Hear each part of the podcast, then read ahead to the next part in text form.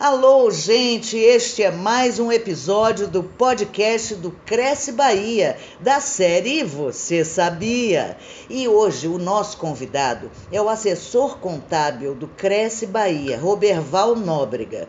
Eu o convidei porque no dia 26 de fevereiro, agora próximo, é o vencimento para entrega da declaração é, de MOB ou Redmob enfim, é isso que ele vai explicar para a gente, quem tem que declarar e como fazer. Tudo bem, Roberval? Como vai? Tudo bem, bom dia a todos os ouvintes, bom dia, Fernanda.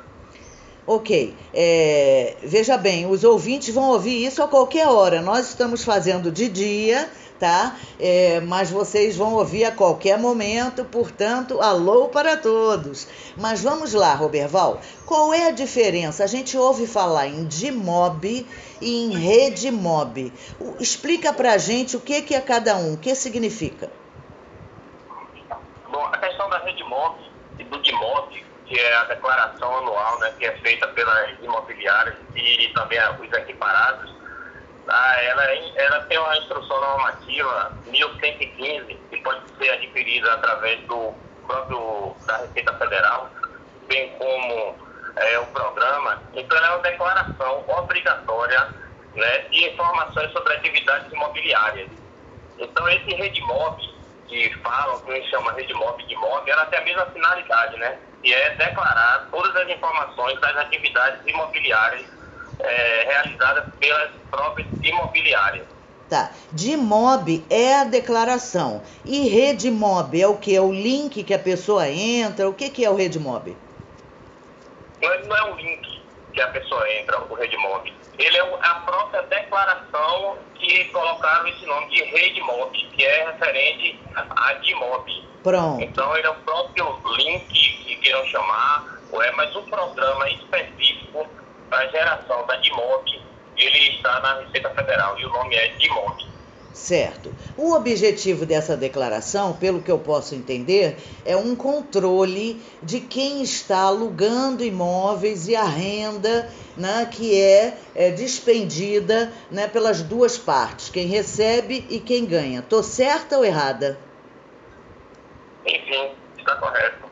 Também tem a questão da, além dessas, né, da, da comercialização dos imóveis, tem a intermediação e aquisição, a alienação alugada dos imóveis, é, a sublocação de imóveis, construção, administração, locação ou alienação do patrimônio próprio de seus condôminos ou de seus sócios. Então, ela integra todo esse rol de atividades que as imobiliárias podem praticar.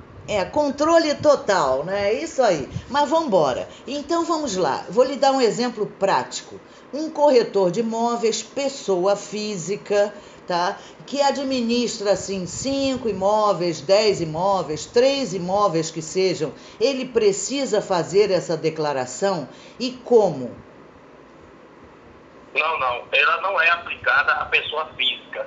Ela só é aplicada à pessoa jurídica. O corretor de imóveis que é autônomo e ele é equiparado à pessoa jurídica, ou seja, o empresário individual, e ele é considerado a nível de Receita Federal pelo CNPJ apenas para a tributação, esse está obrigado. Mas a finalidade da DIMOB é apenas para a pessoa jurídica com CNPJ. E nesse caso, as equiparadas seriam os corretores de imóveis autônomos que possuam CNPJ. Pronto. Então eu lhe pergunto, é, uma, a imobiliária que está chegando no mercado agora e não sabe muito bem que documentos deve dispor para poder prestar essa declaração e como fazer. É uma declaração conjunta com o imposto de renda da imobiliária ou é uma declaração separada e que documentos ela pode ter? A palavra é sua. Imobiliária que está chegando agora no mercado, ela é, faz essa declaração em separado da declaração de imposto de renda. E no caso da declaração de imposto de renda, ela está obrigada a fazer a partir de junho. E agora a, a coincidiu com a DIF, que é a declaração de imposto retido na fonte, que também a imobiliária está obrigada, que é em separado dos sócios, né? E ocorre a, e essa declaração, a de MOB, ela é realizada através da emissão de notas fiscais ou de qualquer outro documento que configure a, daquele rol de, de atividades exercidas que dê suporte a cada mês, a cada recebimento. E também é importante ressaltar que esses documentos têm que ser guardados por no mínimo cinco anos. E tem que vista que a Receita Federal, no momento que a imobiliária ela emite nota fiscal e as informações hoje são integradas, aí já vai para a Receita é, Municipal, a Estadual e a Receita Federal. Então ela tem todas essas informações e faz esse, esse link entre as informações é, realizadas pela DIMOB e as constantes na Receita Federal. Ok. Roberval, me diz uma coisa: no imposto de renda, quando a gente tem alguma falha ou, ou, esquece alguma coisa, enfim, a gente cai na malha fina. E no caso dessa de MOB, se a pessoa esquece é, alguma coisa, não, não registra algum dado, é, o que, que acontece? Olha, ela, ela tem no, no, na própria instrução normativa, ela vai falar da questão das multas, né, das penalidades é, previstas para omissão, que é a 5 mil reais por mês calendário, ou seja, ela, é, ela vai ser mensal né, de janeiro a dezembro. Também tem a questão de 5% não inferior a 100 reais das transações comerciais, no caso de informação omitida, que não pode ter omissão de informações inexata ou incompleta. Por isso, a, é de suma importância que no momento da declaração, todas as informações elas sejam prestadas de forma coerente e fidedigna ao, aos documentos fiscais que ele emitiu anteriormente pela imobiliária. Então, as penalidades previstas, elas estão no artigo é, 4 da, da Instrução Normativa 115. Ela vem buscando né, essa questão aí da, do controle total e que as imobiliárias devem ter esse cuidado no momento de prestar suas informações. Claro. É, é, dá uma dica aí para a pessoa jurídica que está chegando no mercado, porque, claro, uma grande imobiliária é, tem seu departamento contábil também e já sabe fazer isso. Mas para uma pequena imobiliária que está chegando, é, que link entrar e uma dica para fazer tudo certinho, o que, que você aconselha? Bom, eu aconselho que ela lê essa, essa legislação né? Essa instrução normativa 115, que ela é bem pequenininha, né? É de fácil entendimento. Instrução norma, normativa 115, vamos repetir. Digitando. 1115. 1115. Instrução normativa 1115. Certo. É, ela é de fácil entendimento. O programa encontra-se disponível no site da Receita Federal.